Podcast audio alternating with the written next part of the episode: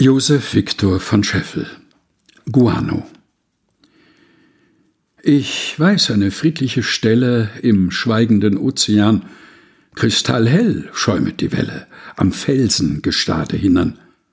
Im Hafen erblickst du kein Segel, keines Menschen Fußtritt am Strand, viel tausend reinliche Vögel hüten das einsame Land.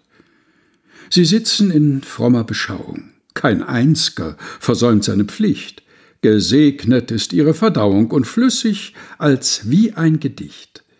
Die Vögel sind Allphilosophen, ihr oberster Grundsatz gebeut, den Leib halt allzeit offen und alles andere gedeiht.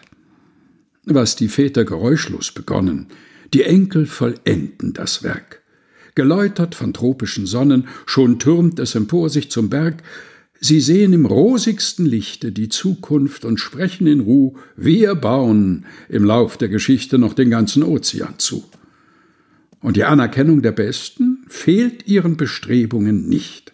Denn fern, im schwäbischen Westen, der Böblinger Rebbauer spricht, Gott sing euch, ihr trefflichen Vögel, an der fernen Guano-Küst.